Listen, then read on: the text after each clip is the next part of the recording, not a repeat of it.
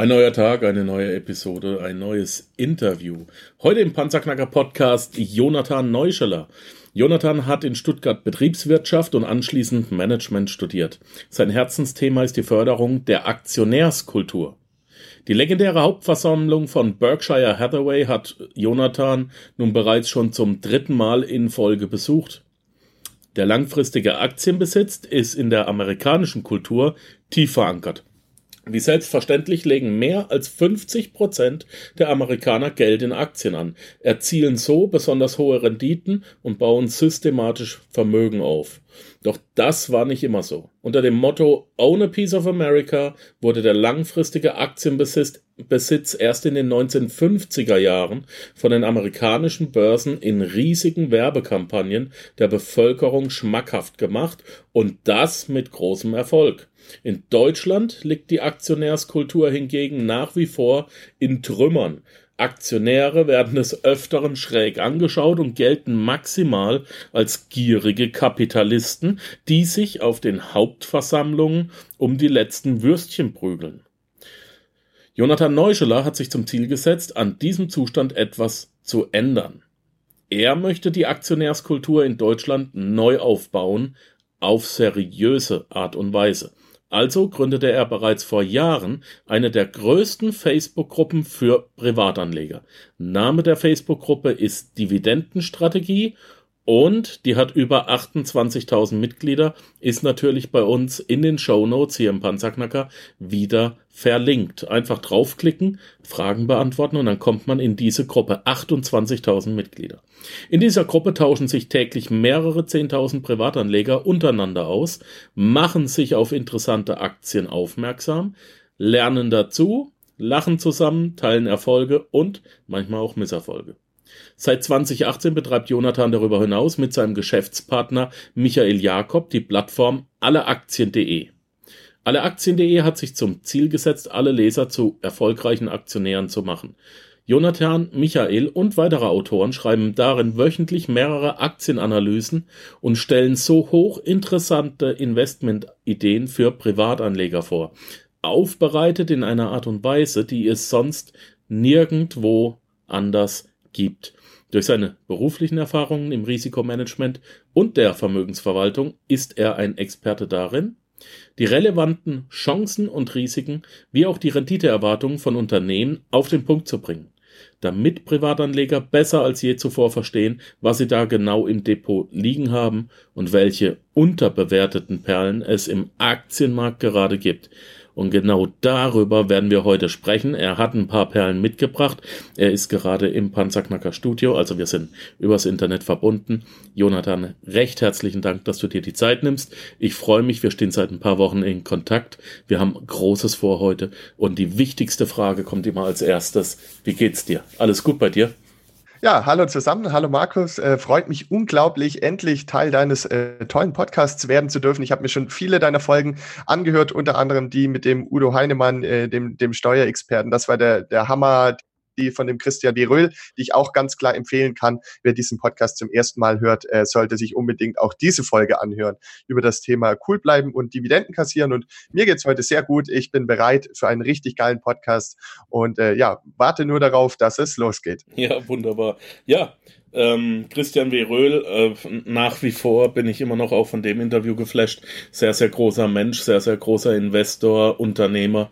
Ähm, wenn ich die Chance habe, möchte ich auch noch viel von ihm lernen. Ähm, ganz, ganz toll. Übrigens ein großer Fan eurer Seite, habe ich mir auch sagen lassen. Ne? Und nicht der einzige große Name, der große Stücke von euch hält. Wer ist da noch mit dabei? Bei was meinst du jetzt genau? Bei, bei unserer Seite oder? Ja, also ihr wurdet, ihr wurdet ja über den Kamm gelobt von äh, Christian B. Röhl. Ähm, du hast mir noch ein paar Namen genannt. Wer war da? Genau, also grundsätzlich, äh, und, und das freut mich natürlich sehr, weil es ja ein Leidenschaftsprojekt von, von mir ist, äh, äh, haben wir sehr viele Fans, ja, also nicht, nicht nur Leute, die unsere Website besuchen, sondern Leute, die das wirklich lieben äh, und die da auch äh, täglich vorbeischauen, wöchentlich vorbeischauen und sich eben alle unsere äh, Analysen im gierig aufsaugen, wie, wie so ein Schwamm, der ein, ein trockener Schwamm, der so einen frischen Wasserstrahl aufsaugt. Und, und das ist ja eigentlich das, woraus es ankommt. Wir haben jetzt ähm, mittlerweile äh, über 250.000 äh, Website-Interaktionen pro Monat. Wir haben viele Zehntausende äh, Besucher, darunter wie gesagt viele Fans. Ähm, wer das jetzt äh, ganz, ganz genau alles äh, lobt und kennt, ähm, das ist so eine Frage für sich. Äh, auch unter anderem ja durch die Dividendenstrategiegruppe bekannt geworden. Aber ähm, ich äh, fokussiere mich auch immer viel, viel mehr darauf, nicht äh, wer, wer lobt mich und wer kennt mich, sondern wie kann ich diesen Leuten, die mich schon kennen, die mich loben, wie kann ich denen noch mehr geben? Wie kann ich da noch eine Schippe mehr drauflegen? Wie kann ich noch mehr Analysen, vor allen Dingen noch bessere Analysen schreiben? Und, und das ist eigentlich äh, der Hauptfokus, auf den ich meine Zeit lege. Wer analysiert bei euch die Aktien? Macht ihr das wirklich selber oder gebt ihr das nach draußen und lest ihr das nur nach? Nein, also das äh, Allerwichtigste ist ja, dass äh, diese Analysen dabei helfen sollen, neue äh, Unternehmen kennenzulernen, die man vielleicht noch so nicht kennt als Privatanleger, aber auch in einer Art und Weise, wie sie einen echten Mehrwert mit sich bringt. Ja, du kennst es ja, wenn oder wenn du mal einen Geschäftsbericht aufschlägst, vier, 500 Seiten von Juristen geschrieben, ähm, ähm, Formulierungen auf abstrakter Ebene, äh, da da ist man am Anfang erstmal ziemlich erschlagen. Natürlich ist das auch ein guter Weg und auch ein richtiger Weg, da mal reinzuschauen als Privatanleger. Ich kann das jedem nur empfehlen. Aber es gibt eben auch viele Privatanleger, die sagen, äh, ich möchte äh, seriöse, gut recherchierte Informationen haben, welche Unternehmen gibt es am Aktienmarkt, womit verdienen die ihr Geld, welche Chancen haben die, welche Risiken haben die, wie sind die gerade bewertet, sind die unterbewertet oder nicht. Und das alles auf den Punkt gebracht, unter anderem auch als Podcast, gibt es eben auf alleaktien.de. Äh, und äh, das ist, das ist genau das, was wir machen. Wer macht das genau? Das macht eben zum einen Michael Jakob, mein, mein Mitgründer und ich. Und äh, wir bauen die Plattform aber auch zunehmend eben zu einer echten Plattform aus. Das heißt, es wird künftig noch mehr Content geben, noch mehr geile Analysen äh, und die werden dann natürlich von fremden Autoren kommen, denn du kannst es dir ja schon denken, wenn man sich wirklich tief mit einem Unternehmen beschäftigt, da richtig recherchiert, was wir ja machen, dann ist man tagelang in der Recherchephase, man macht sich viele Gedanken, spricht mit Experten, hört sich die Calls mit den CEOs an, ruft mit dem, äh, ruft das Unternehmen an, bespricht mit denen nochmal Fragen und so weiter und so fort. Ähm, und, und das dauert einfach viel Zeit. Und deshalb ist natürlich am Ende auch die Qualität entsprechend. Aber ähm, wir können jetzt von uns nicht weitere Analysen zusätzlich erstellen. Das heißt, das bleibt so bei den zwei bis drei pro Woche, die von Michael und mir kommen. Und der Rest wird dann von externen Autoren kommen, die wir aber natürlich davor dann auch ähm, extrem gut testen. Sprich, die schreiben eine, Pro, eine Prä äh, Probeanalyse. Ähm, wir lesen alles inhaltlich durch und so stellen wir eben sicher, dass da kein Bullshit ähm, äh, hochgeladen wird, keine Penny Stocks, äh, äh keine äh, Zockeraktien, sondern seriöse Unternehmen, die Geld verdienen, an denen man teilhaben kann als Aktionär äh, und langfristig eben mitverdienen kann. Wie viel Geld brauche ich, um endlich mit Aktien anzufangen? Das, das ist eine gute Frage, die kommt äh, sehr oft am Anfang. Äh, es hängt davon ab, was äh, dein Ziel ist. Also wenn du sagst, ich möchte ganz langsam einsteigen, Erfahrungen sammeln, wozu ich immer rate, äh, man lernt auch nicht Fahrradfahren, indem man 100 Stunden Videos anschaut, wie man Fahrradfahren lernt, sondern man steigt irgendwann mal aufs Fahrrad. Und genau das ist auch äh, meine klare Empfehlung bei Aktien. Einfach mal loslegen. Und jetzt kommt eine äh, Antwort, die dich überrascht, wenn du das noch nicht kennst, nämlich das Thema Aktiensparpläne.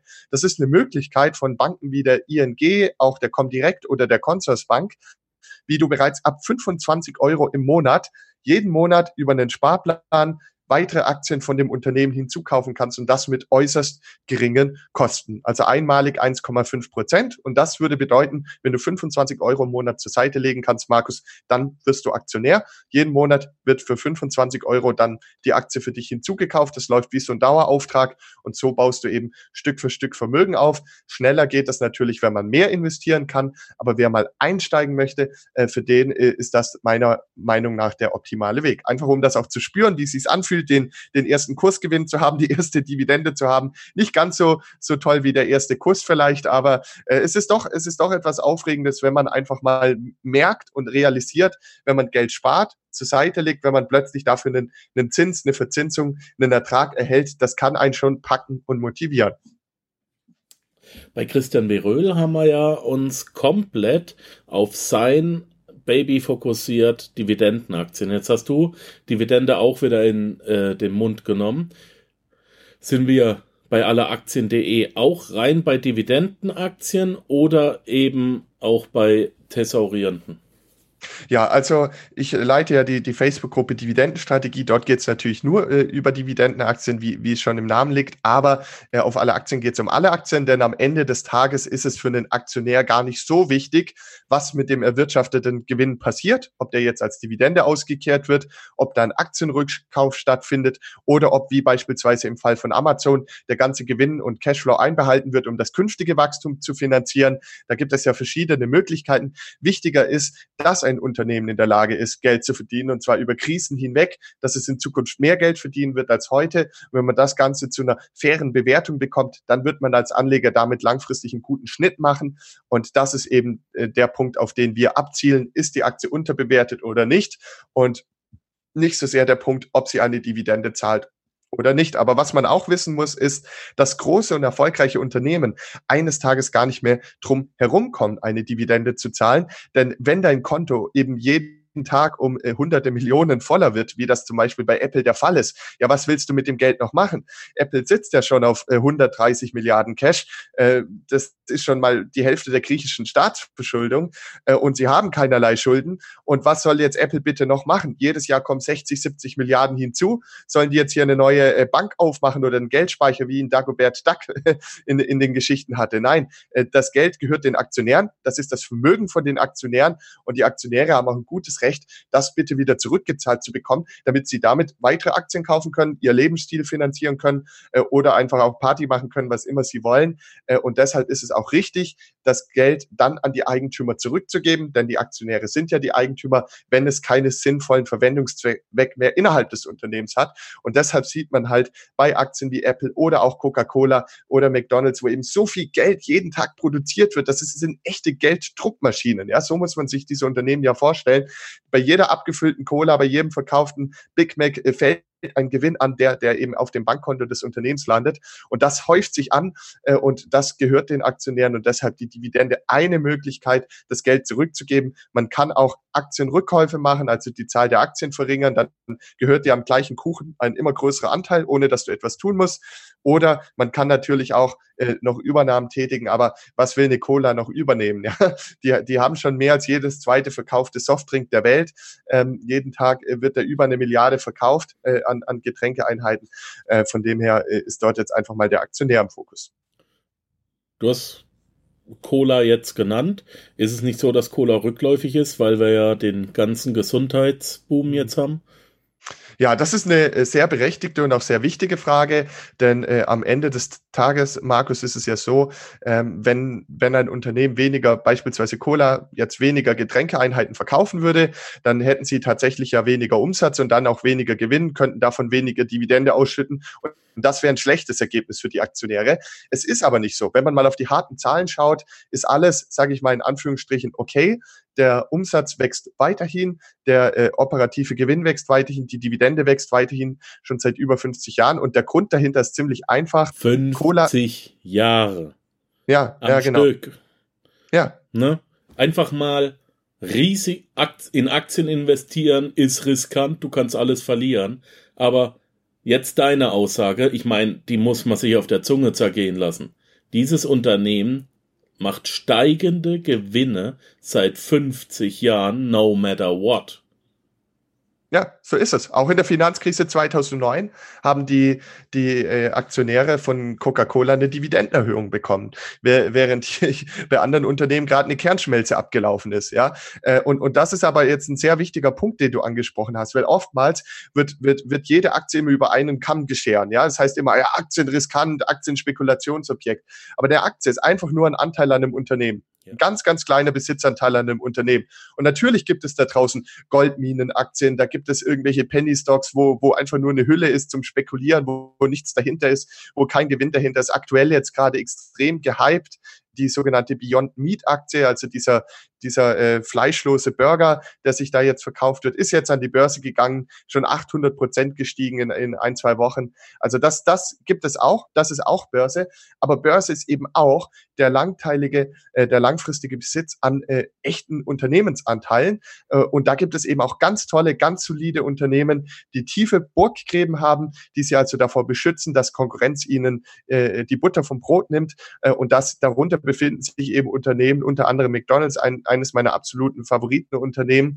Denn äh, bei McDonald's ist es einfach so, dass denen ja nicht nur die Marke gehört und, und das, das ganze, die Brand und das ganze Vertrauen der Kunden, sondern McDonald's gehören 21.000 Immobilien. Das heißt, mehr als jeder zweite Standort, den du von McDonald's da draußen kennst und siehst, gehört denen. Mit Grund, mit Boden, mit Gebäude. Und jetzt, Markus, kurze Frage. Wenn dir die besten äh, Immobilien in den besten Lagen der Welt gehören, in Manhattan, äh, äh, überall sonst in den ganzen großen Städten, in London, in Paris, in Berlin, äh, in Asien, überall dort, an den besten Orten der Welt gehören McDonald's die Gebäude und äh, die Grundstücke. Und jetzt setzt du darauf eine Burgerkette. Warum? Weil damit verdienst du am meisten Geld. Äh, aber das bedeutet, die Laufkundschaft ist quasi garantiert. Du kannst McDonald's nicht mehr verdrängen, weil sie ja diesen Immobilienbesitz haben. Und das Einzige, was dieses Unternehmen jetzt noch machen muss, ist ein Angebot an Speisen und Getränken bereitzustellen, das die vorbeilaufende Kundschaft anspricht. Und das schafft das Unternehmen seit vielen Jahrzehnten auch sehr, sehr gut. Und deshalb McDonald's zahlt seit 1976, seitdem äh, zahlt das Unternehmen eine Dividende, jedes Jahr eine steigende Dividende. Nicht einmal konstant gehalten, nicht einmal gesenkt, jedes Jahr erhöht. Und äh, aus meiner persönlichen Sicht spricht auch nichts dagegen, dass das in Zukunft nicht so weitergehen wird. Und äh, das ist eben auch eine Aktie. Da bist du im Grunde genommen Besitzer äh, des größten Immobilienkonzerns der Welt, einer weltweit bekannten Marke. Und das ist eben auch Aktienbesitz. Es ist nicht nur der spekulative. Und wenn du dir jetzt von diesem Unternehmen einen Anteil an dem Gewinn und Ertrags- und Dividendenkuchen kaufst und das mal 10, 20, 30 Jahre hältst, ja, überleg mal, was da alles zusammenkommen wird. Und wenn du das Ganze noch machst, noch ein bisschen diversifiziert, sprich über verschiedene Aktien und Branchen hinweg, dann ist es dir auch egal, wenn ein Unternehmen doch mal äh, die, die, die Kurve nicht bekommt, weil dein Depot insgesamt wird sich immer noch so gut entwickeln, dass du eben langfristig dein Vermögen alle sieben bis zehn Jahre verdoppeln wirst. Und das bedeutet eben diese sieben bis zehn Prozent Rendite pro Jahr. Das bedeutet alle sieben bis zehn Jahre verdoppeln. Und äh, das ist halt einfach etwas, was dir und auch allen Zuhörern dabei helfen kann, eben in Richtung ähm, ja, Zusatzeinkommen, äh, abgesicherte Rente, abgesicherte Kinder oder auch eigene finanzielle Freiheit zu kommen. Natürlich muss man dafür etwas sparen. Das ist immer nur etwas für Leute, die schon ein Einkommen haben oder ein Vermögen haben, das sie anlegen wollen. Ähm, das ist der schwierige Teil. Aber wenn man das jeden Monat wegsparen kann und dann jeden Monat in etwas so verzinsliches wie eine Aktie investieren kann, dann kann das langfristig was ganz ganz, ganz Tolles ergeben. Verstehe. Hast du den Film The Founder gesehen? Natürlich doch. ich auch. Ähm, ist leider untergegangen. Fast keiner hat ihn gesehen, aber ich saß wie ein hypnotisiertes Kanickel davor. Also äh, wer den wer den Film nicht kennt, Ray Kroc, ne, ist ja der Mann, der durch die McDonalds-Brüder reich geworden ist. Ja, McDonalds wurde von den McDonalds-Brüdern gegründet die haben, ähm, die haben die Art und Weise, wie man Burger herstellt, automatisiert, ja, haben sich ähm, eine Automationsstraße gebaut und Ray Kroc hat es dann vermarktet, ähm, anfänglich mit den Brüdern zusammengearbeitet und wie er ihnen dann das Unternehmen abgenommen hat und eben zum größten Immobilienunternehmen der Welt wurde, sieht man in diesem Film in der Hauptrolle Michael Keaton, 1916 gedreht. Ähm, einfach mal auf äh, jo, Netflix oder wo es den Film gibt, einfach mal anschauen unter den äh, Gesichtspunkten, wie erfolgreiche Menschen denken. Entschuldigung. Ähm, moralisch, naja, äh, erfolgreich wurde er auf jeden Fall damit. Die McDonalds-Brüder sind verarmt und ohne Unternehmen gestorben. Ähm, aber unglaublich interessant, äh, basiert ja auf der wahren Geschichte von McDonald's. So, ähm, lass uns mal, also du sagst, Fast Food und äh, Zucker wird auch in Zukunft weiterhin gute Dividende zahlen. Also McDonald's wird in Zukunft weiterhin gute Dividende zahlen.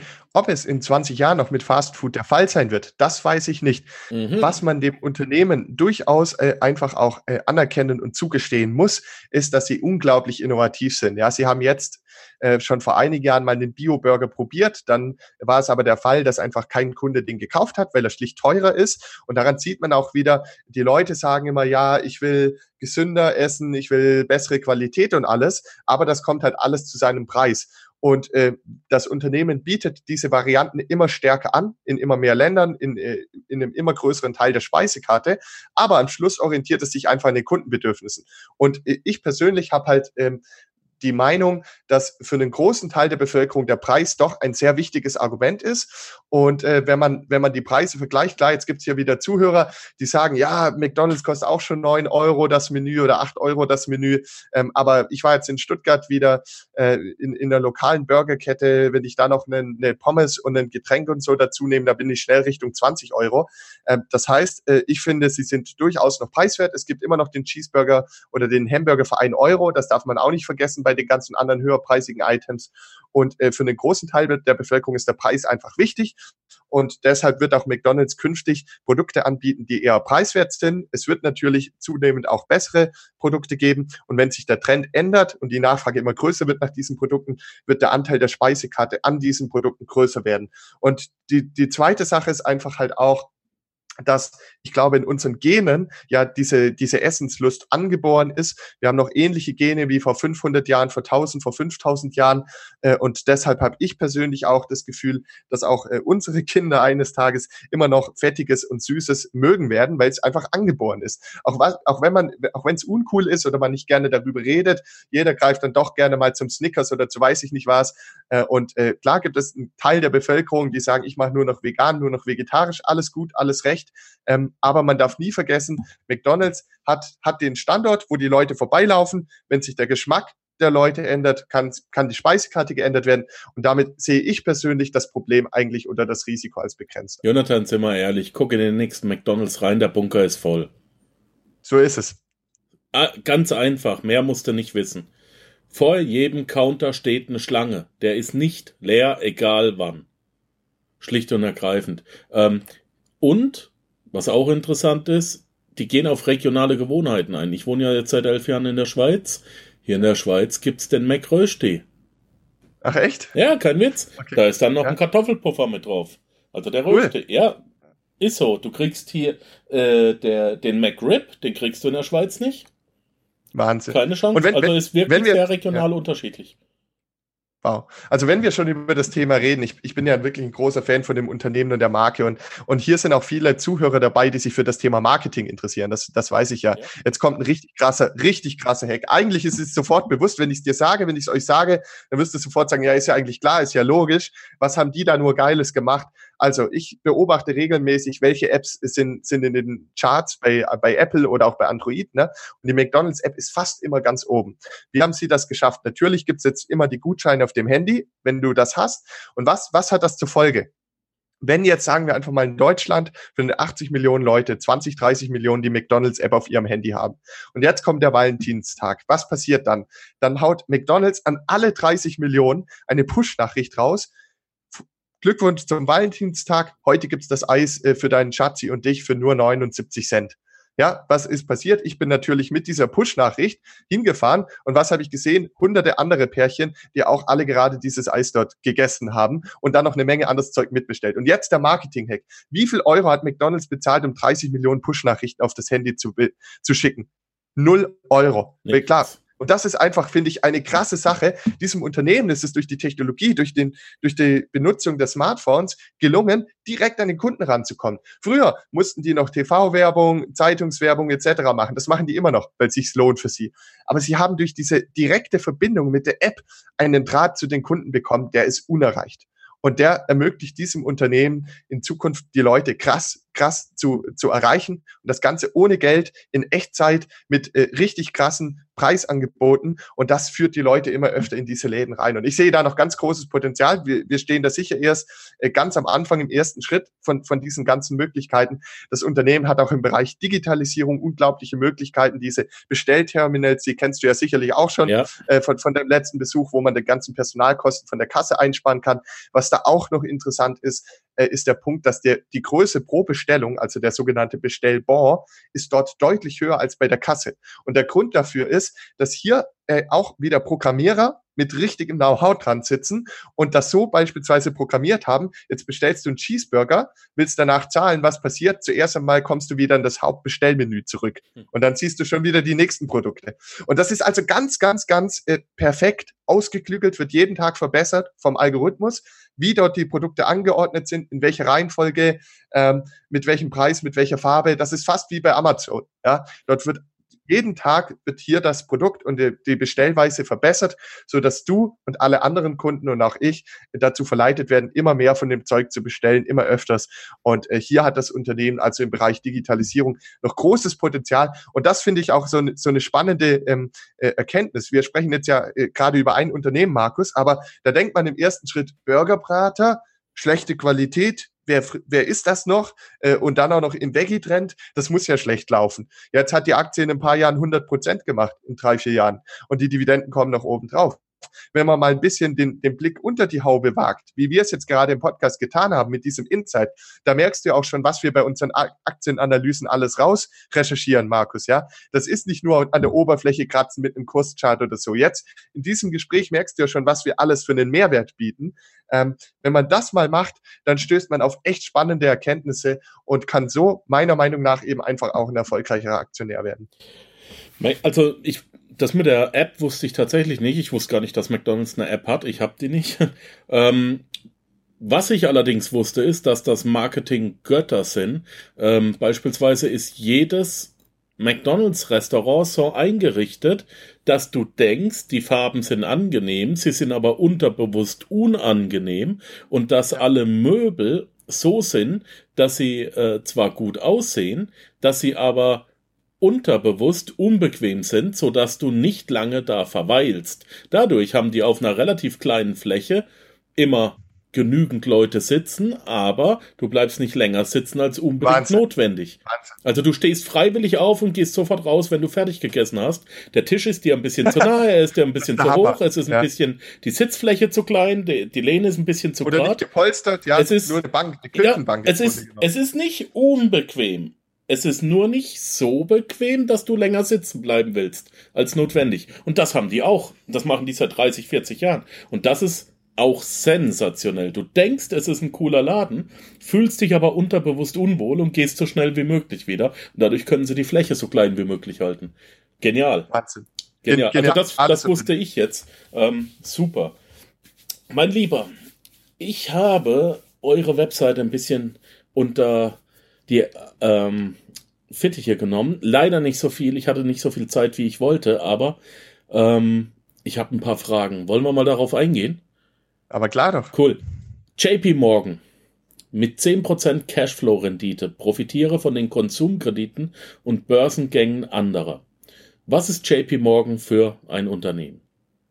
Ja, JP Morgan ist die größte und wertvollste Bank der Welt. Bam. Einfach mal ne, Deutsche Bank hinten anstellen.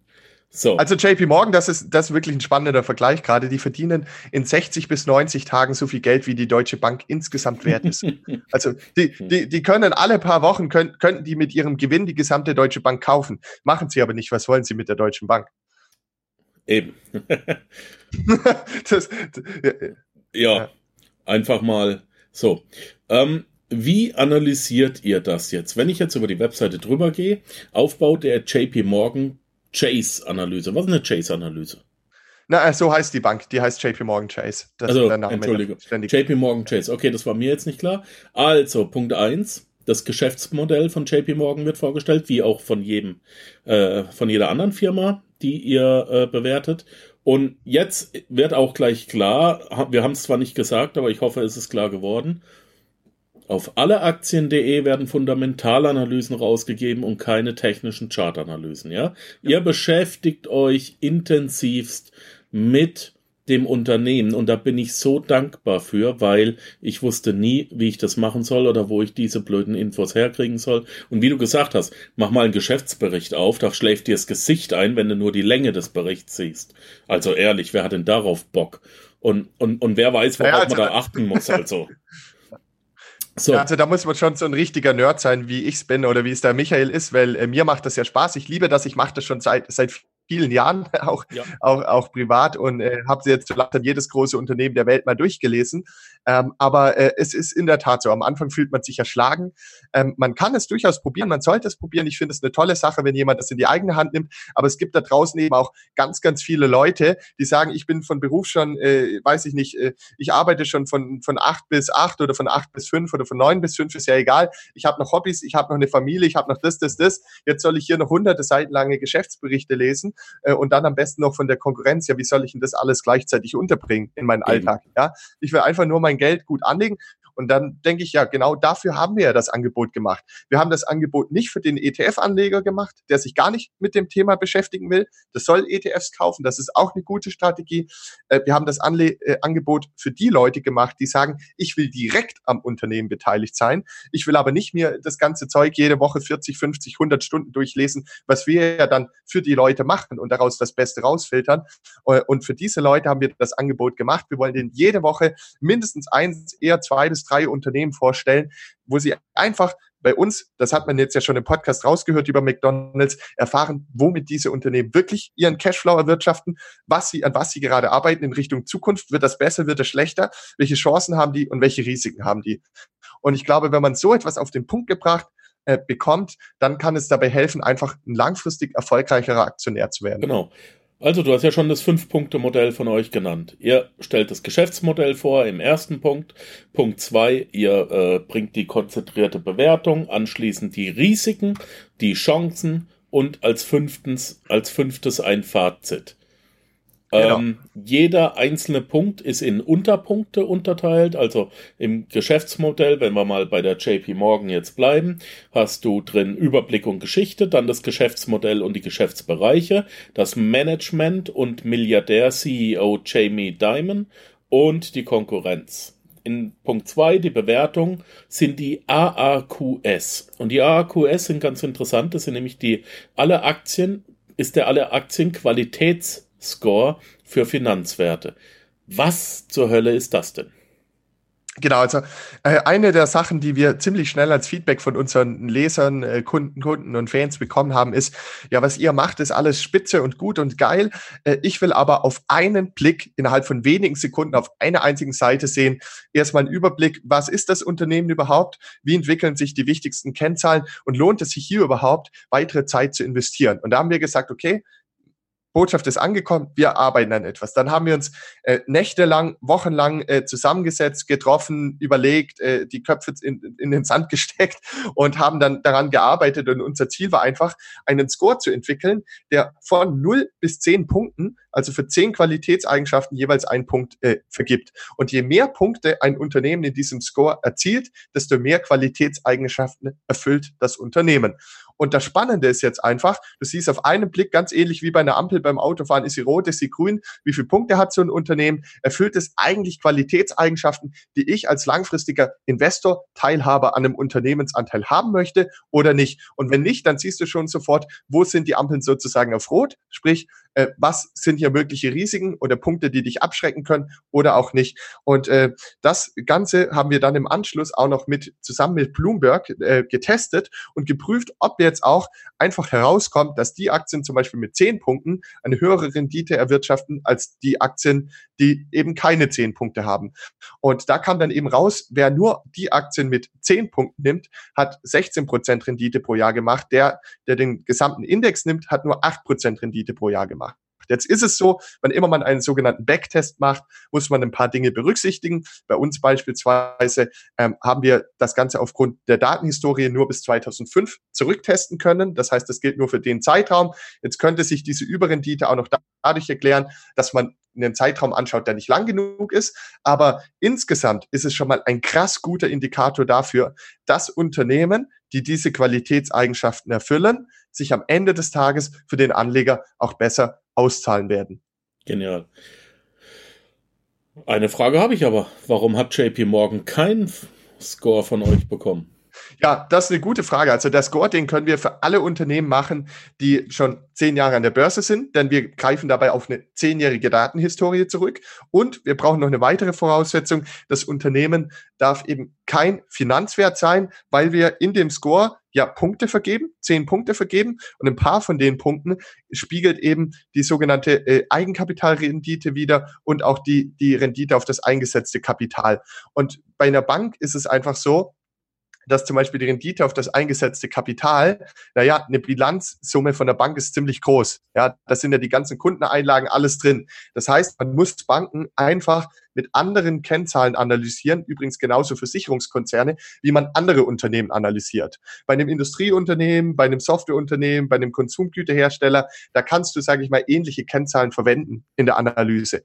Aber bei dem Finanzwert, davon muss man Abstand nehmen und deshalb ist das noch eine kleine Ausklammerung äh, und deshalb können wir dort dann auch keinen Punktewert vergeben. Okay, aber da konzentriere ich mich dann auf Punkt Nummer 5, das Fazit und naja, genau, wir, die weltweit naja, größte Bank, es hat einen Grund, dass die die größte Bank sind, schon von sich aus, oder? Naja, also es ist ja immer so, gerade in Europa bei Banken, da, da denken viele gleich irgendwie an den Zahnarzt und kriegen ähnliche Schmerzen oder so. Ähm, klar, wenn man sich den Kurs von, von der Deutschen Bank anschaut oder von der Commerzbank, das ist ja wirklich äh, eine einzige Katastrophe. Das ist ein, ein Crash mit, mit, mit vollem Karacho in den Baum gefahren. So in etwa sieht dieser Chart ja aus. Äh, das, da gibt's auch einfach nichts äh, zu loben oder so. Ich habe äh, selbst mehrere Jahre in einer großen Bank gearbeitet in, in Deutschland. Ich weiß, äh, wie es dort äh, zugeht in der Industrie, was die Probleme sind. Im Endeffekt äh, sind das sehr, sehr kranke Patienten, diese Unternehmen, diese europäischen und deutschen Banken. Ähm, die haben eine ganz schwache Bilanz, die verdienen kein Geld, äh, die werden von, von dem Mario Draghi, von der Zentralbank, von der EZB, werden die praktisch erdrückt mit diesen Nullzinsen. Das verhindert, dass die Geld verdienen können. Die haben neue Konkurrenten durch die Digitalisierung. Die, die haben ohne Ende Probleme die sind auch von der Finanzkrise mitgenommen, die sind nicht gut gemanagt und so weiter und so fort. Ähm, aber die Sache ist, in Amerika sieht die Situation anders aus. JP Morgan ist eine kerngesunde Bank. In Amerika äh, muss man einfach sehen, ähm, gibt es ganz oft, also das ist wirklich eine spannende Erkenntnis. In Amerika geht es Unternehmen in Branchen gut, in denen es in Europa den Unternehmen hundsmiserabel geht. Das heißt, dort ist einfach die Wirtschaft und die Wirtschaftsstruktur, der Finanzsektor generell viel, viel gesünder. Das ist einfach eine Diagnose, die man so stellen muss aktuell, ja. Und äh, in Amerika ist es also wirklich so, die JP Morgan, die hat fast 300 Milliarden Eigenkapital. Das ist so unglaublich viel Geld. Das können die im Grunde gar Alter, nicht mehr versenken. 300 ja. Milliarden. Ja, ja und die verdienen ja jedes Jahr 40, die, ja, die verdienen ja jedes Jahr 40 Milliarden on top. Also die, die machen ja einen Gewinn. Das ist unglaublich, was es da sprudelt. Ähm, und da muss man einfach sehen, die haben auch viele Gründe dafür, dass die so viel Geld verdienen. Die haben zum Beispiel, ähm, sind die die Nummer eins Investmentbank der Welt. Wann immer irgendwo auf dieser Welt ein Unternehmen an die Börse geht, wie jetzt kürzlich Uber, ähm, wann immer ein Unternehmen ein neues Kapital braucht, eine Anleihe ausgibt, einen Kredit braucht, was auch immer, JP Morgan ist praktisch immer dabei weil sie haben das notwendige Eigenkapital, sie haben die Kontakte, sie haben die Connections und sie beraten dann das Unternehmen, kassieren dabei eine Provision. Das ist das Investmentbanking, da verdienen die, das ist eine reine Gelddruckmaschine. So. Und dann haben die natürlich noch das andere Geschäft, nämlich das Geschäft mit den Kunden, sprich, da verwalten sie das Vermögen von reichen Kunden, von Milliardären und Millionären, dann äh, geben sie Kreditkarten aus, sie vergeben Hausbaukredite, Autokredite und so weiter und so fort. Und bei jedem dieser Produkte ist einfach eine fette Gewinnmarge obendrauf. Und das sorgt am Ende des Tages dafür, dass hier 40 Milliarden ähm, Cash jedes Jahr in dieses Unternehmen reingespült werden. Äh, und das sorgt eben auch dafür, dass die Aktie so gut dasteht wie nie zuvor. Und das Unternehmen selbst natürlich auch. Und das ist eben ein krasser Widerspruch zu Europa, wo, wo, wo selbst die Sparkassen, die Volksbanken alle um jeden letzten Kunden kämpfen. Die Kondition wird immer weiter gesenkt. Alle, die hierzulande kürzlich äh, in ein Haus oder in eine Immobilie investiert haben, wissen, wie günstig man hier an Fremdkapital kommt. Da ist nicht mehr viel Gewinnmarge drin. Äh, und das äh, macht sich dann einfach in der, in der Ertragsrechnung der Banken hierzulande bemerkbar. Und in Amerika ist das eben anders. Dort ist der Wettbewerb nicht so ausgeprägt und dort äh, sind die Zinsen höher, dort, dort funktioniert die, die Finanzindustrie einfach besser. Was zahlen die denn an Rendite und wie oft? Genau, also das ist auch noch ein spannender Unterschied. In äh, Deutschland ist es ja so, man bekommt die Dividende äh, typischerweise einmal im Jahr auf einen Schlag. Das ist dann wie so ein, so ein, so ein tropenartiger Niederschlag. Da macht es einmal Klatsch und dann ist, mhm. ist die Kohle auf deinem Konto da. In Amerika ist das viel kontinuierlicher. Die allermeisten Unternehmen zahlen in vier gleichen Portionen, also alle drei Monate die Dividende aus. Bei JP Morgan ist das also auch der Fall, alle 90 Tage.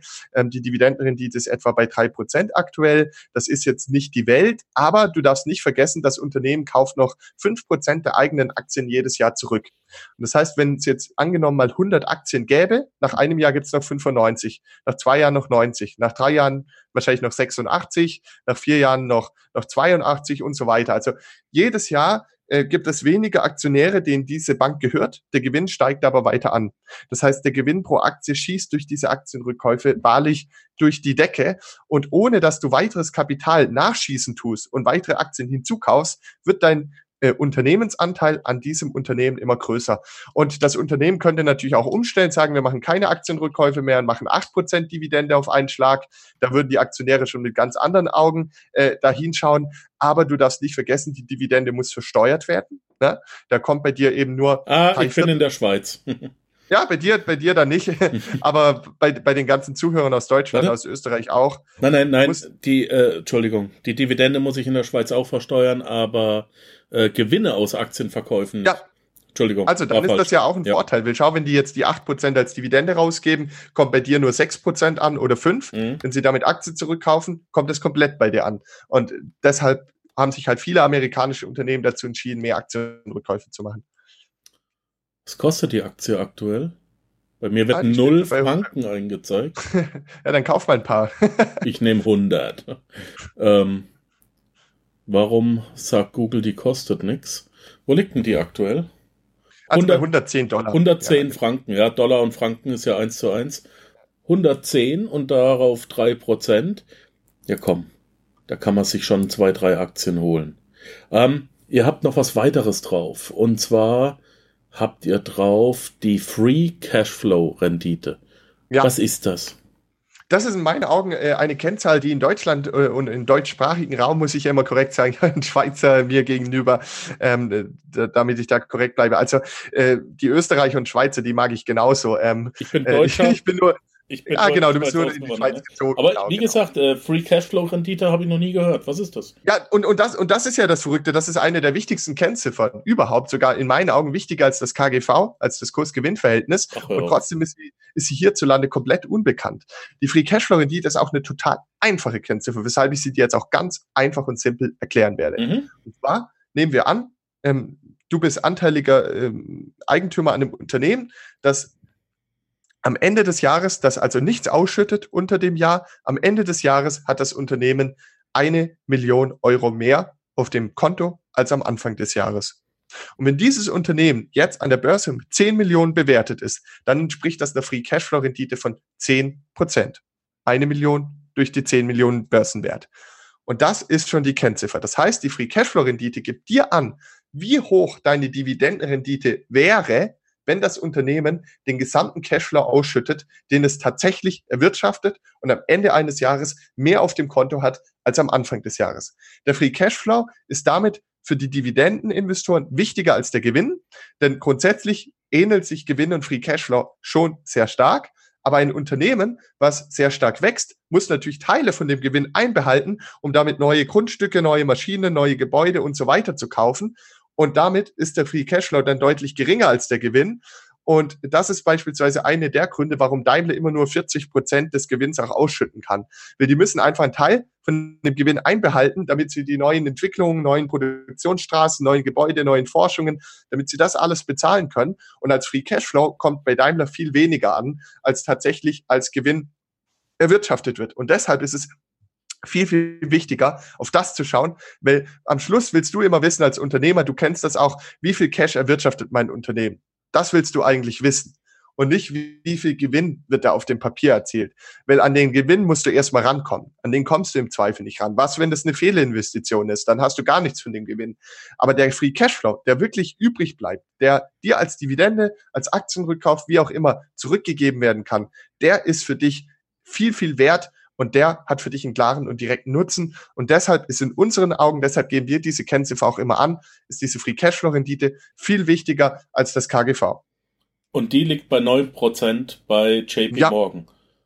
Aktuell genau. Da ist es ja so, der Cashflow steigt auch noch an, weil sie einfach mehr Kunden gewinnen, weil sie noch, noch expandieren, weil sie Marktanteile gewinnen und so weiter und so fort. Das heißt, wenn du jetzt ein, zwei Jahre das Unternehmen hältst, bist du schon bei 10 Prozent. Okay. Ja, und da kann man sich, ich möchte jetzt gar nicht auf jeden Punkt eingehen, aber es ist so faszinierend, dass man, also es ist, es sind groß, große und großartige Beiträge, die ich bei euch lese. Und ich gehe mit Lob nicht inflationär um.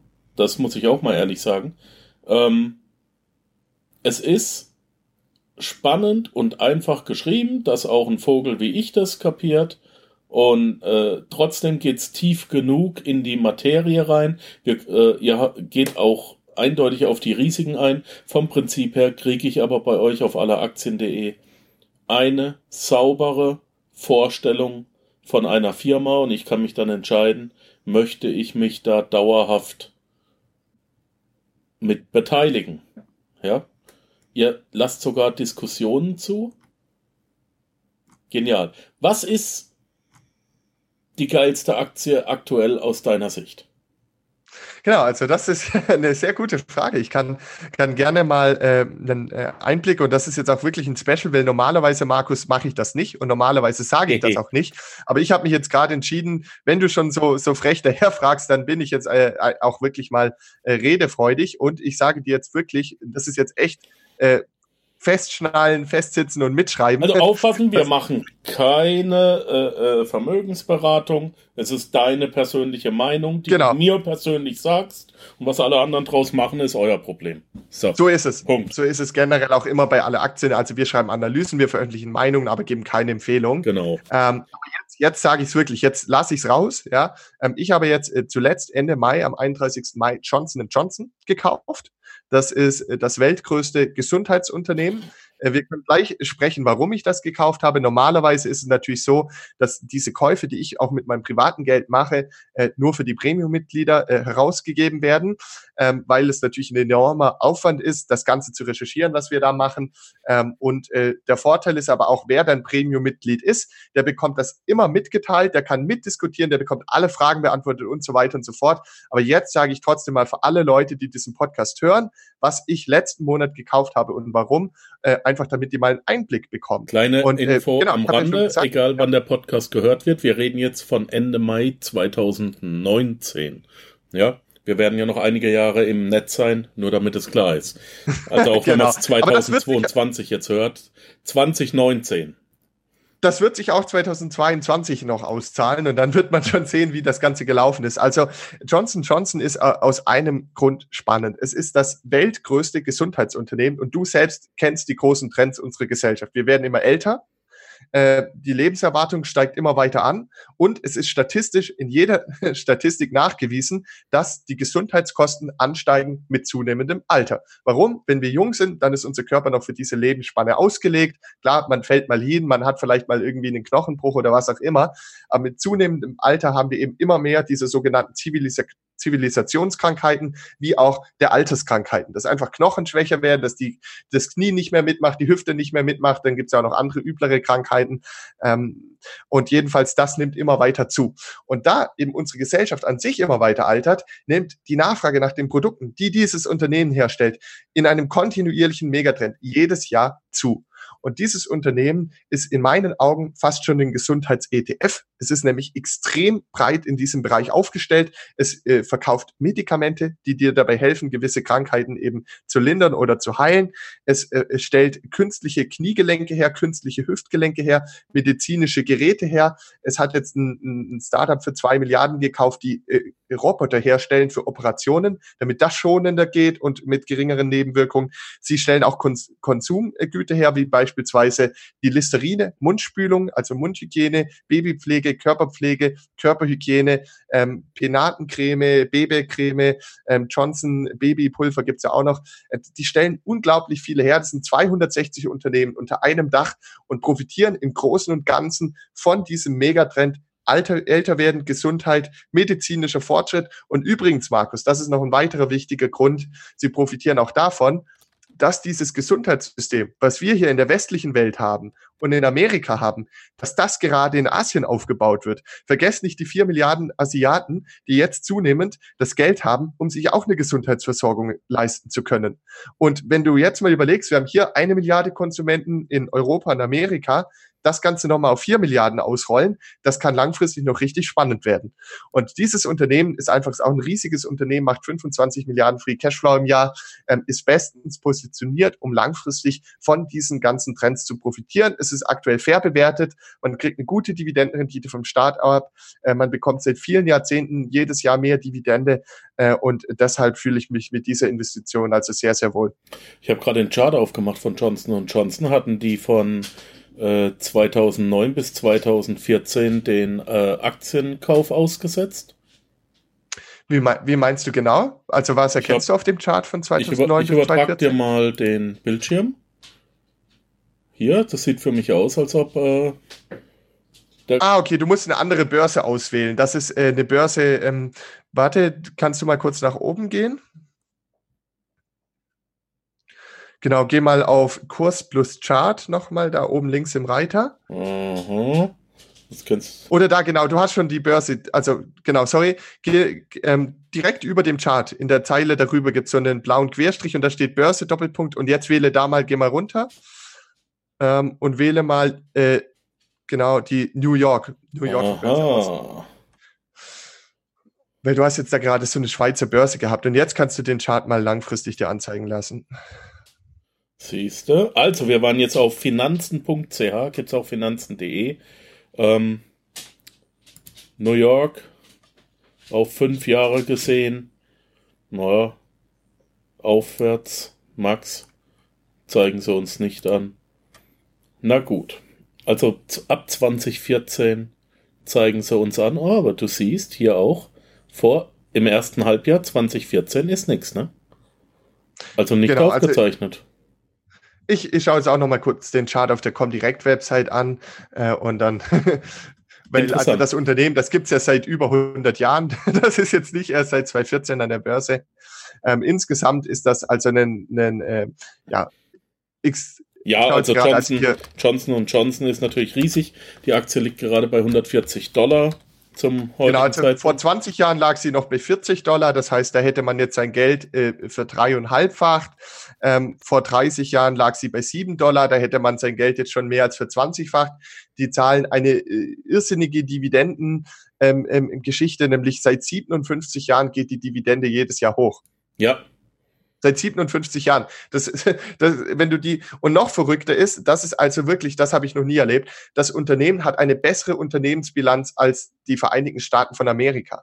Oh. Die haben ein sogenanntes Triple-A-Rating. Amerika hat nur ein Double-A-Rating. Das heißt, die Ratingagenturen sagen, es ist weniger wahrscheinlich, dass dieses Unternehmen pleite geht, als dass die Vereinigten Staaten von Amerika pleite gehen. Geil.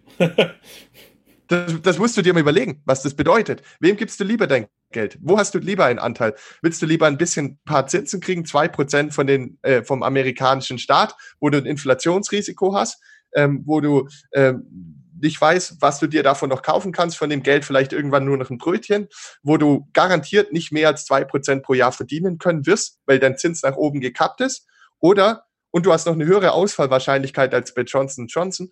Oder willst du dich an einem spannenden Unternehmen beteiligen, was seit 57 Jahren jedes Jahr eine steigende Dividende zahlt, was schon jetzt bei drei Prozent Dividende liegt, was von dem Megatrend ähm, demografischer Wandel, Zunahme der Lebenserwartung, Aufbau des Gesundheitssystems in äh, den Schwellenländern profitiert äh, und langfristig 10 bis 11 bis 12 Prozent Rendite pro Jahr erwirtschaftet, mit Dividende gerechnet. Ja? Also ich weiß ziemlich schnell, was ich lieber habe und habe mich deshalb eben für Johnson Johnson entschieden. Und du musst noch einen Punkt dazu nehmen. Es gibt viele Highflyer-Aktien. Ja, darüber sollten wir auch in diesem Podcast sprechen.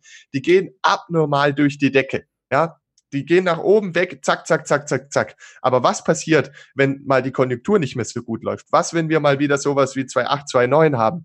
Was, wenn der Ölpreis mal fällt? Was, wenn die Arbeitslosigkeit mal hochgeht? Ja, in diesen Zeiten wird schnell weniger Geld verdient bei den sogenannten Zyklikern oder zyklischen Aktien. Äh, an der Gesundheit wurde 2009 nicht gespart. Der Unternehmensgewinn ist weiter hoch, die Dividende ist weiter hoch. Das ist natürlich auch immer eine Abwägung von Chance und Risiko. Wenn du die maximale Chance willst, dann kann, gibt es andere Aktien. Aber wenn du sagst, ich will mein Geld langfristig, seriös und gut verzinslich anlegen, ja, wo ich in 10, 20, 30 Jahren mein Vermögen gemehrt habe, wo ich einen schönen Cashflow über die Dividende kriege, dann ist aus dieser Chance-Risiko-Überlegung Johnson Johnson aus meiner persönlichen Sicht eine klare, gute Wahl. Ist Johnson Johnson eine Qualitätsaktie? Definitiv. Was ist der Unterschied zwischen einer normalen Aktie und einer Qualitätsaktie? Qualitätsaktie ist natürlich zuerst mal ein subjektiv geprägter Begriff. Darunter wird jeder äh, etwas anderes verstehen. Ich verstehe unter einer Qualitätsaktie eine Aktie, die einfach gewisse Eigenschaften aufweist, die sie überhaupt erst spannend machen, äh, um langfristig zu investieren. So ähnlich wie bei einem Auto, dort gibt es auch diese ganzen Zitronenautos, die am Montag vom Band gelaufen sind, äh, wo ständig was kaputt geht, wo, wo ständig zum TÜV müssen und so weiter. Und es gibt Autos, die laufen einfach, die laufen, laufen, laufen, laufen. Und für mich ist eine Qualitätsaktie ein Unternehmen, das läuft, läuft, läuft, läuft, läuft. Egal, wie es um Konjunktur steht, egal, wie es um den Ölpreis steht oder welche, oder das Wetter, die Modeunternehmen nennen immer das Wetter als Grund, wenn es mal schlecht läuft. Ähm, äh, egal, wie die äußeren Einflüsse sind. Das Unternehmen sollte immer performen, äh, in stillen steigenden Gewinnerwirtschaften, ähm, eine geringe Verschuldung haben, äh, eine, eine, hohe Verzinsung für die Aktionäre haben, als auf das Eigenkapital. Äh, und wenn diese Eigenschaften zusammenkommen, die wir ja auch in unserem alle Aktienqualitätsscore definiert haben, dann wird sich das langfristig auszahlen, wenn man daran beteiligt ist. Und dann ist das für mich auch eine Qualitätsaktie, wie es Johnson Johnson ist. Mhm. Ähm, jetzt haben wir über richtig, richtig große Babys geredet, die richtig dicke Haufen kacken. Also Coca-Cola, McDonald's, Johnson ja. Johnson. Hast du für mich auch ein paar geheime Exoten? War mal was, also, was, was richtig, wo keiner Sau mit rechnet. Okay, ja, ich sehr gerne. Also grundsätzlich ist es natürlich so vor, vor Penny Stocks etc., wo viel versprochen wird. Aber da habe ich noch eine Frage zu Penny Stocks. Ja, weil Penny, äh, ja gerne. Ähm, genau. Wir vergessen die andere Frage nicht, aber Penny Stocks reizen mich seit zehn Jahren, seitdem ich äh, Rich Dad Poor Dad gelesen habe und keiner kann mir sagen, was äh, Robert Kiyosaki damit meinte, dass du mit Penny Stocks einfach Geld verdienen kannst. Wieso, wieso, wieso geht er in seinem Buch äh, lerne Penny Stocks, weil, okay, was jeder weiß, ist ja, wenn du, also wenn du Aktien handelst, wir reden hier jetzt von Buy-and-Hold-Strategie, also kauf immer jeden Monat dazu und werde einfach reicher. Kauf dir etwas, das einen Wert hat und das seinen Wert selbst noch vergrößert, wie ein stabiles, einen stabilen Anteil einer, einer Unternehmung. Das ist äh, gesund, das ist einfach und mehr muss man eigentlich auch nicht darüber wissen, außer dass ich jetzt eben auf ähm, auf dividendenadel.de gehe und, da, und mir da meine äh, Einkaufsliste runterlade oder dass ich auf alle Aktien.de gehe und mir da meine Einkaufsliste hole. Mehr musst du nicht wissen, dann weißt du über Aktien alles und äh, ich kann ja euch Jungs, euch Profis die Arbeit überlassen, die ihr auch ja sehr gut macht. Aber es muss irgendwas mit Penny Stocks doch auf sich haben, dass Robert Kiyosaki das rausgehauen hat. Ist da irgendeine Möglichkeit vorhanden, wie ich Qualitäts-Penny Stocks äh, finde? Weil bei, beim Aktienhandel ist der Hebel die Anzahl. Wenn ich wenig Geld habe, muss die Aktie wenig kosten, damit ich mehr kriege. Ja, und dann muss die auch gar nicht so viel steigen, weil wenn ich 100.000 von einer Aktie habe äh, und, und die steigt einen Dollar, dann mache ich 100.000 Dollar. Was hast, hast du da schon mal was rausgefunden? Hast du da irgendwie eine Ahnung? Genau, also zuerst einmal ist die Überlegung wichtig, du musst dir ein Unternehmen äh, und, und den Nutzwert oder Wert von dem Unternehmen immer wie einen Kuchen vorstellen. Äh, und wenn du diesen Kuchen jetzt in vier große Stücke schneidest, ist natürlich jedes Viertel entsprechend teuer. Sagen wir mal, der Kuchen hat einen Wert von 100 Euro. Wenn du es in vier Stücke schneidest, ist jedes Stück 25 Euro wert. Okay. Dann kannst du natürlich von diesem, wenn du 25 Euro hast, nicht mehr Vermögen hast, kannst du nur ein Stück kaufen. Sagst du jetzt, oh, ich habe nur ein Stück, aber mit diesem Stück hast du gleich ein ganzes Viertel. Wenn du den Kuchen aber in 100 Stücke schneidest, ja, kostet jeder, jeder Krümel sozusagen nur noch ein Euro. Dann kannst du sagen, ja, mit meinen 25 Euro habe ich 25 Stücke, jetzt bin ich viel reicher. Aber wenn du diese 25 Stücke zusammennimmst, hast du trotzdem wieder nur ein Viertel von dem Kuchen. Das heißt, zuerst einmal äh, ist die wichtige Überlegung und Erkenntnis, dass der Preis einer Aktie gar nicht so wichtig ist. Entscheidender ist, was bekommst du für die Summe an Geld, die du investierst, im Gegenzug als Nutzwert oder Wert für dich zurück. Und in dem Fall wäre das eben der Viertelkuchen. Ähm, aber es gibt tatsächlich eine gewisse Möglichkeit, wie du jetzt konkret äh, als Markus Abermehl, Panzerknacker ähm, hier äh, etwas machen könntest. Es ist, es ist aber keine seriöse Möglichkeit, aber ich sage sie trotzdem, weil es eine wichtige Lernmöglichkeit ist. Du könntest jetzt dir irgend so ein Ding da suchen, was gar nicht gehandelt wird. Und jetzt machst du, polterst du auf all deinen Medien, Leute, ich habe dieses Ding gekauft, das ist geil, das wird die nächste Innovation, das wird, wird, wird der nächste technologische Durchbruch und damit ist also alle Probleme gelöst. Kauft, kauft, kauft, kauft, kauft. Du hast davor schon selbst gekauft, jetzt kaufen die ganzen Leute, keiner hat die Aktien, weil die nicht gehandelt werden, dann geht der Kurs sofort durch die Decke, jetzt kannst du mit Gewinn verkaufen. Jetzt hast du aber im Endeffekt deine Community verkauft. Ja, ja? Das äh, und, äh, und das Spannende ist, jetzt gibt's aber tatsächlich vom der Aktionär, kann man in Wikipedia nachlesen, gibt es Leute, die deshalb im Gefängnis waren. Ja, genau Recht, das also. so abgelaufen ist. Und jetzt ist halt die Frage, wie will man sein Geld verdienen? Wir von alle Aktien haben sofort gesagt, dass das widerspricht uns im tiefsten Inneren. Und deshalb haben wir eine Selbstverpflichtung. Wir sprechen nur über Aktien, die täglich mindestens eine Million Euro Handelsvolumen haben. Und damit ist ausgeschlossen, dass äh, egal was, wie viele Leute wir auf der Website haben, es auch nur zu einer minimalen Verzerrung im Preis kommt. Und übrigens kaufen wir niemals, bevor wir eine Aktie ähm, äh, äh über eine Aktie schreiben und umgekehrt verkaufen wir auch niemals, nachdem wir über eine Aktie geschrieben haben, weil wir langfristige Investoren sind und ich setze noch einen drauf, wir haben uns selbst zu einem Transparenzhinweis verpflichtet. Jeder Leser kann in jedem Artikel nachlesen, ob wir die Aktien halten oder nicht. Und damit ist alles gesagt. Und noch eine weitere Sache, die mal angesprochen werden sollte, auch wenn sie zu den dreckigen Seiten der Branche gehört, das, über das muss man auch reden, ähm, ist auch eine der Gründe, warum alle Aktien nur aus Michael, Jakob und mir bestehen, weil wir wollten frei sein. Ja, wir haben, wir verkaufen keine Werbeanzeigen, was man ganz oft in anderen Finanzmagazinen sieht. Mhm. Auf der einen Seite wird schön irgendein Fonds XY gelobt, auf der nächsten Seite ist die Werbeanzeige von diesem Fonds. Da kannst du auch eins und eins äh, äh, zusammenmalen. Bei alle Aktien ist es so, wir haben keine Interessenkonflikte. Wir bekommen von keinem Unternehmen Geld, wir bekommen von, von keinem Werbeanzeigen Plattform Geld, wir bekommen von Daimler kein Geld, wenn wir über Daimler schreiben. Wir haben einfach nur eine Verpflichtung, unseren Lesern und unseren Kunden den maximalen Mehrwert zu bieten.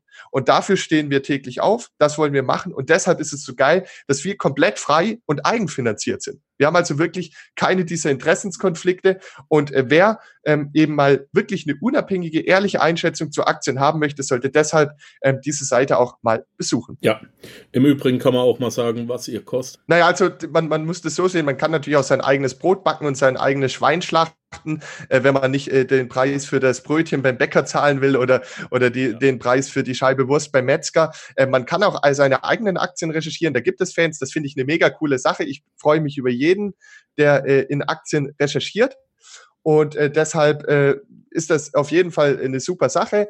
Bei uns gibt es auch viele Artikel ohne, äh, ohne äh, etwas zahlen zu müssen. Aber ich glaube, jeder sollte die Mitgliedschaft mal ausprobieren. Wir sind die ersten 30 Tage zu 100 Prozent kostenlos. 100 Prozent kostenlos. Du kannst jederzeit per Knopfdruck wieder dich abmelden und kannst dich einfach selbst davon überzeugen, ob es dir den Preis wert ist oder nicht. Und äh, viele unserer Kunden sagen, es ist mir jeden Cent wert, ihr seid extrem viel zu billig und im Grunde genommen ist die Rechnung ja ganz einfach. Für diesen, ein, für diesen monatlichen Preis, den du genauso leicht wie Netflix oder Spotify wieder kündigen kannst, bekommst du 100 Stunden Recherchearbeit von hochqualifizierten Leuten jede Woche. So. Und das finde ich ein extrem Value. Aber jeder muss wissen, ob das für sich das Richtige ist. Äh, und meine Empfehlung ist einfach mal ausprobieren. Meine auch. Ähm, du wolltest uns noch ein paar Exoten nennen. Ah, genau. Ich, da, da, ich, also du lässt mir ja heute richtig die Hosen runter. ist, das, ist, ist das so äh, immer, was man in deinem Podcast alles machen muss? Aber klar, kein Problem. Ich äh, nenne dir äh, und allen Zuhörern jetzt richtig spannende Aktien, gleich drei an der Zahl, die so wahrscheinlich noch keiner kennt, bei denen aber richtig die Post abgehen kann in den kommenden Jahren. Das heißt, die sollte man dann künftig unbedingt auch äh, weiter verfolgen. und schauen, was sich da für Chancen ergeben. Und zwar ist das, sind das Aktien der Fitnessstudio-Branche. Es geht also um Fitnessstudio-Betreiber. Ähm, da gibt es in Amerika eine Gesellschaft, die heißt Planet Fitness, also Planet Fitness. In Europa gibt es zwei weitere Gesellschaften, einmal Basic Fit, also Basic B-A-S-I-C minus Fit. Und es gibt ähm, und es gibt in Großbritannien gibt es auch noch eine Gesellschaft.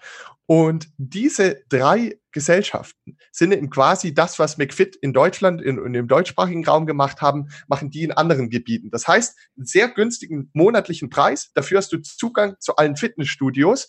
Und das Spannende an diesem Modell ist natürlich, jedes zusätzliche Mitglied, was in dieses Mitgliedsstudio reinkommt, verursacht zusätzliche Einnahmen, aber verursacht es zusätzliche Kosten? Mhm. Keinen Cent.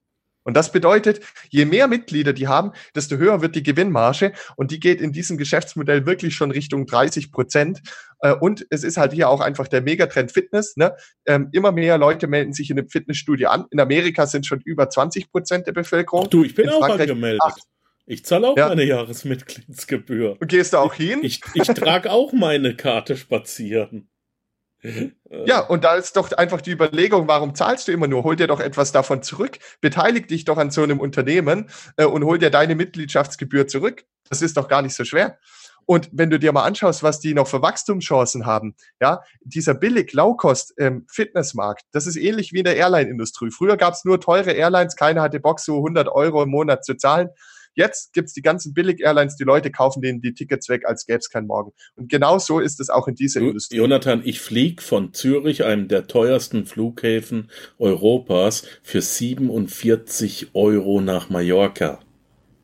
Wahnsinn. Die Zugfahrt, die Zugfahrt von mir hier nach Zürich, 40 Minuten, ist fast teurer als der Flug. ist kein Witz. Ja. Das ist, also, gerade mit den Airlines, was du da sagst, also das ist äh, so günstig, die sind schon gruselig, äh, fällt mir gerade ein, aber äh, ich wollte dich nicht unterbrechen, Entschuldigung. Das ist nur, also ich verstehe es nicht, wie die das machen können. Ähm, ja, aber da, da verstehst du doch auch, warum die Leute sich ohne Ende in diesen Low-Cost-Ketten anmelden, ja. oder? Weil das ist ja genau der Anreiz, den du ja auch beim Fliegen hast. Äh, Im Endeffekt ist dein, dein Bedürfnis, du möchtest äh, etwas für deinen Fitness tun, für deinen Körper, vielleicht aufs Laufband stehen, vielleicht Kraftsport machen mit den Geräten. Und jetzt hast du die Wahl, die Geräte sind die gleichen, die Umkleidekabinen sind die gleichen, die Duschen sind die gleichen. Zahlst du dafür 20 Euro im Monat oder 100? Und immer mehr Leute erkennen eben, wenn in einer größeren Stadt so ein Ding aufgemacht wird, ich zahle lieber 20, melden sich von den lokalen Dingern ab. Klar, harte Sterben für die. Ähm, ist so hart ist die Wirtschaft, so hart ist der Wettbewerb. Aber den Fitnessbuden wird, äh, wird wirklich alles eingerannt. Und wie gesagt, wenn die, sobald die ihre Zahl an Mitgliedern haben, um ihre Miete zu decken, um ihr Personal zu decken, jedes zusätzliche Mitglied fällt direkt in den Gewinn rein. Und das ist eine spannende Sache. Das ist eine Industrie, die steht noch am Anfang. Ähm, dort bildet sich diese Kette erst im Laufe der, der Zeit zusammen. Wenn du überlegst, äh, wie viel Fitnessstudios in der westlichen Welt gibt, die Ketten davon haben erst wenige Hunderte. Da ist noch langfristig gut möglich, dass die in zehn Jahren fünfmal so viele Studios haben wie heute. Und dann kannst du dir natürlich überlegen, wenn dir, wenn du dir heute heute einen Anteil an einem Unternehmen sicherst, was in zehn Jahren fünfmal so viel Cash abwirft wie heute, na dann wird das nicht so schlecht laufen. Ja? Ähm, jetzt aber auch noch ein Disclaimer.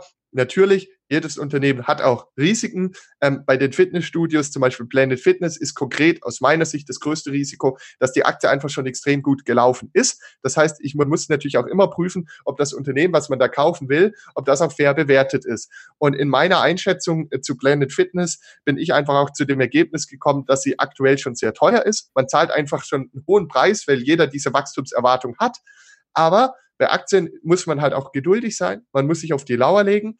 Und eines Tages kommt vielleicht der Moment, wo das Ding plötzlich wieder billig zu haben ist. Und dann werde ich der Erste sein, der kaufen wird und werde mir da langfristig meinen Anteil an dem Markt sichern. Ja, und äh, so ist es halt. Man analysiert Aktien, man lernt die Unternehmen kennen, man beobachtet sie und eines Tages kommt der Moment, wo es mal günstig ist. Bei Johnson Johnson ist der Moment jetzt gerade gekommen gewesen. Äh, bei anderen Unternehmen muss man möglicherweise auch noch ein bisschen warten.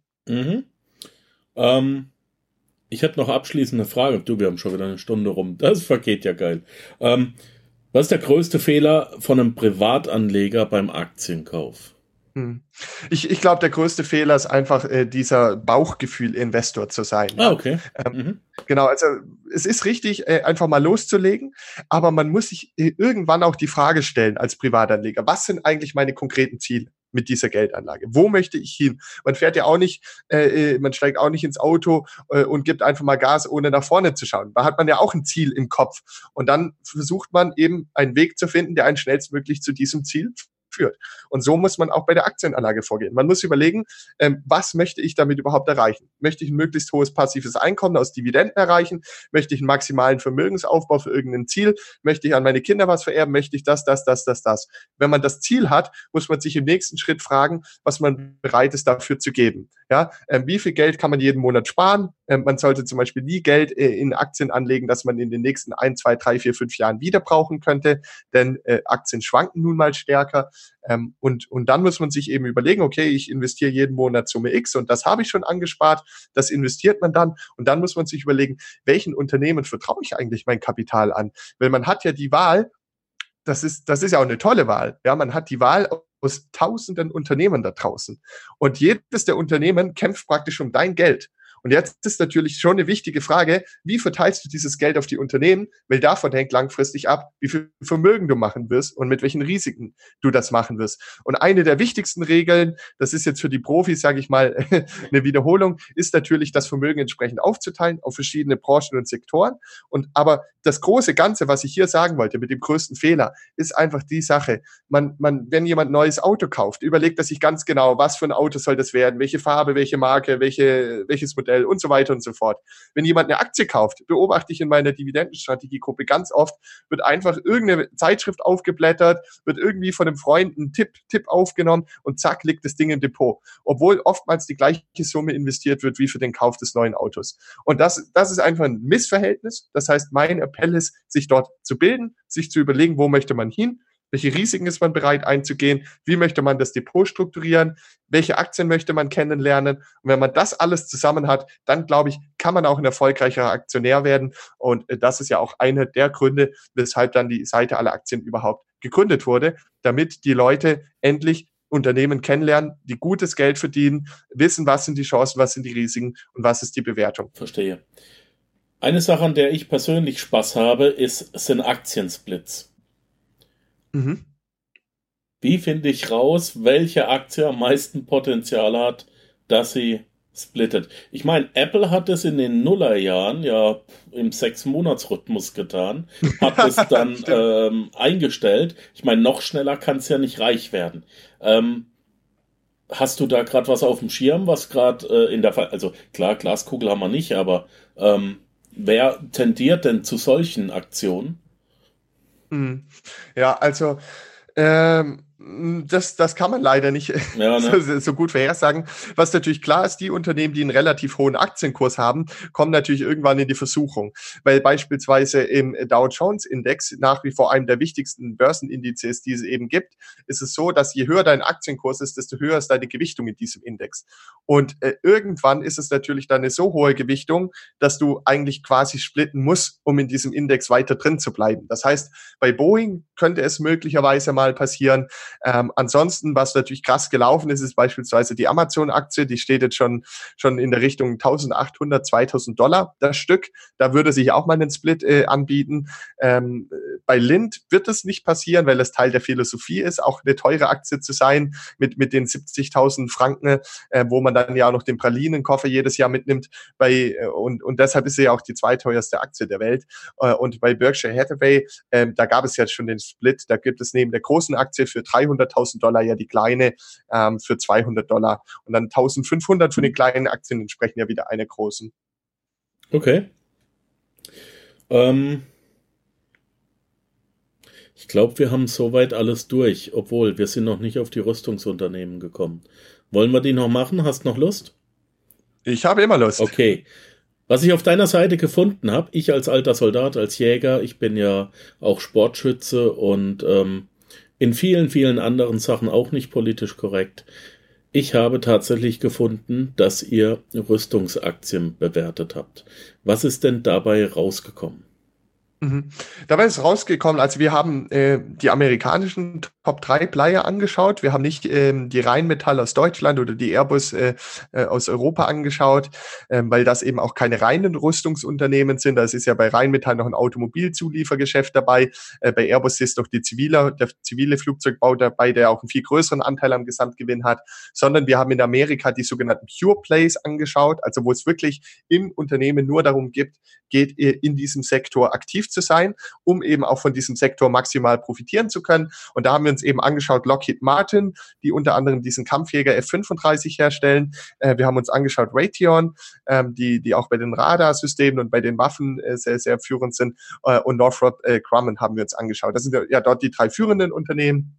Ähm, wir haben generell im Großen und Ganzen gesehen, dass das Unternehmen sind, die sehr gut gelaufen sind, die auch sehr gut dastehen, die sehr groß sind, die viele Aufträge haben, auch gesicherte Aufträge schon haben, die viel Geld verdienen, hohen Cashflow erwirtschaften. Und warum ist das so? Weil natürlich der groß, das große Bild ist ja, China steigt mit einer wahnsinnigen Geschwindigkeit auf. China belässt es nicht beim wirtschaftlichen Aufstieg, will auch zur Militärmacht werden. Das heißt, sie rüsten brutal auf.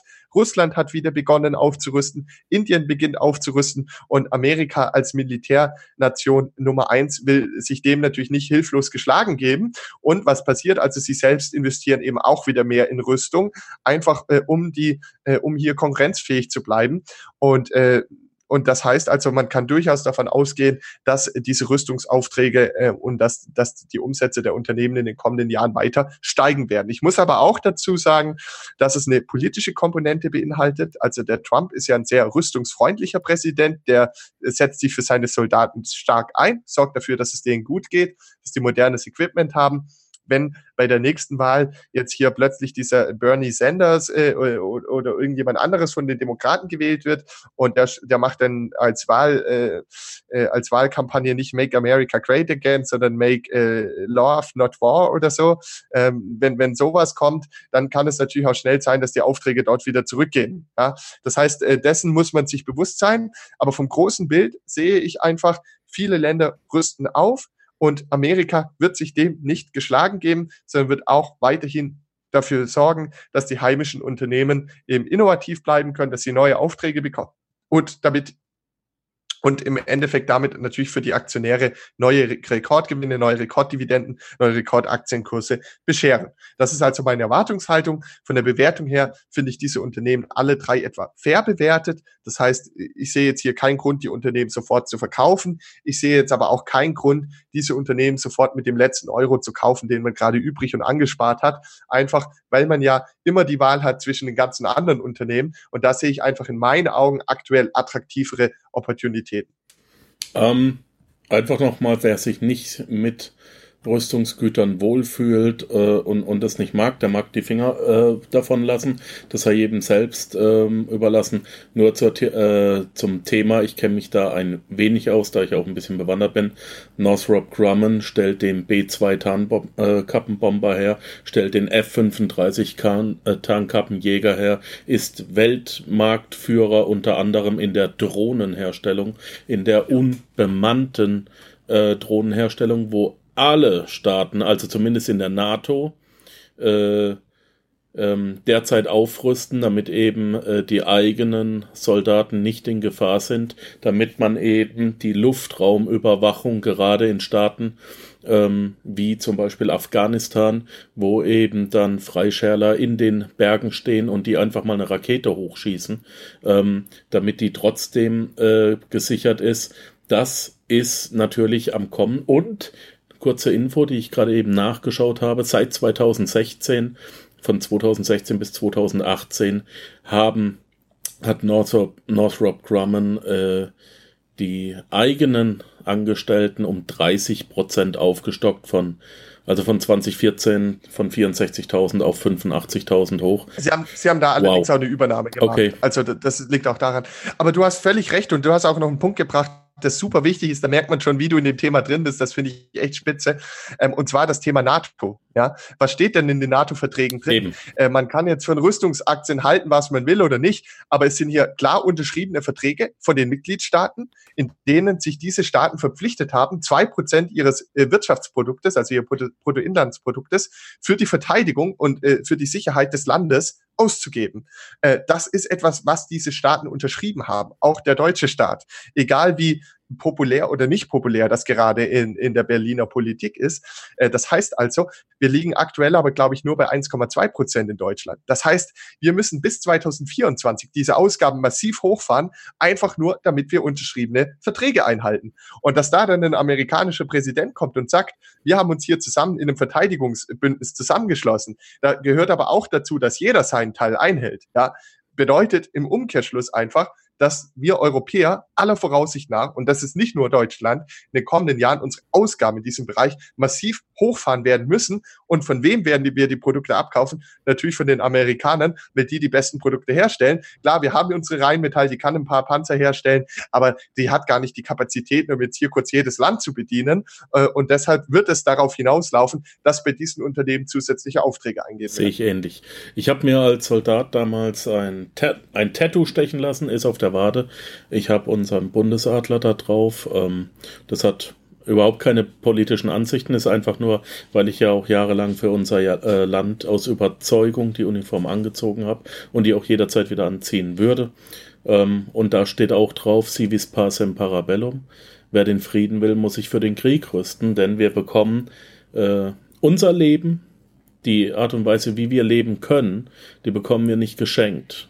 Für die müssen wir kämpfen und wenn es nur ist, äh, um dass wir zeigen, wir könnten uns verteidigen. Es wird immer, aber auch hier äh, starkes Politikum, das ich im Panzerknacker gar nicht so drin haben möchte. Es ist nur ähm, äußerst interessant und ich bin auch sehr, sehr dankbar, dass ihr euch mit dem Thema auch auseinandersetzt und damit befasst. Möge ein jeder bitte selber beurteilen. Wenn ich gefragt werde, was ich von Rüstungsunternehmen halte, dann sage ich immer die Aktien. Ja. hm, gut. Ähm, mein Lieber, habe ich irgendwas vergessen, dich zu fragen, was jetzt noch wichtig wäre? Ich glaube, wir sind mit allen durch von meiner Seite aus. Es hat mir tierisch Spaß gemacht. Ich habe es sehr genossen. Ich könnte dich dreimal die Woche interviewen. ähm, ich finde eure Seite toll. Ich finde eure Arbeit toll. Danke, dass ihr das so genial macht. Es ist wirklich, wirklich, wirklich genial. Und es liest sich auch so toll und angenehm. Und ich bin sehr froh, euch gefunden zu haben. Wenn es irgendwas gibt, kann man zu dir in die Dividendenstrategiegruppe gehen. Natürlich, genau. Und ich freue mich über jeden. Alles Dividendenstrategiegruppe auch äh, komplett kostenfrei, einfach Forum für Privatanleger, von, von Privatanlegern, eine Community, ein digitaler Stammtisch und äh, dort ist jeder willkommen. Genau. Die Koordinaten von dir sind noch in den ähm, Show Notes mit drin und ja, alles weitere, wenn es was Neues gibt, melde dich, dann machen wir nochmal ein Interview. Wenn wir irgendwie sagen müssen, Europa bricht zusammen, ihr habt eine andere Lösung, dann machen wir nochmal ein Interview. mal schauen. Bis ja. dahin, wir zwei halten die Leitung kurz und bleibt mir gesund. Grüße auch an alle anderen und dann hören wir hier mal auf. Alles klar. Vielen Dank, Markus. Noch ein Dank von mir auch für deine Arbeit als Soldat. Und äh, ich bin dir dafür extrem aus tiefem Herzen dankbar, dass es Leute wie dich gibt, die, die unser Land verteidigen und die für, sich für die Freiheit einsetzen, für die Sicherheit, die wir alle jeden Tag als selbstverständlich äh, erachten. Und das ist mir wirklich ein extrem tiefes Bedürfnis, dort allen Soldaten und auch Polizisten äh, und anderen Staatsträgern zu danken, die dafür sorgen, dass ich hier äh, ohne Sorgen sitzen kann in einem friedlichen Land.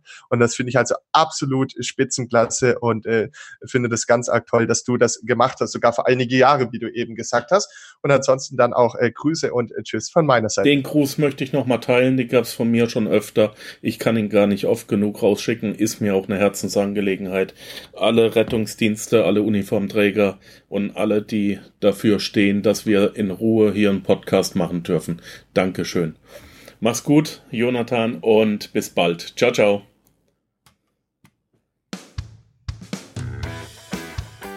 Wenn dir der heutige Input gefallen hat, dann freue ich mich, wenn du diese Episode jetzt auf Facebook mit deinen Freunden teilst. Vergiss bitte auch nicht, das Archiv auf meiner Webseite unter www.panzerknackerpodcast.com nach älteren Episoden zu checken. Dies ist eine Markus Habermehl-Produktion. Bitte besuche mich auch nächste Woche wieder für eine weitere Folge vom Panzerknacker Podcast.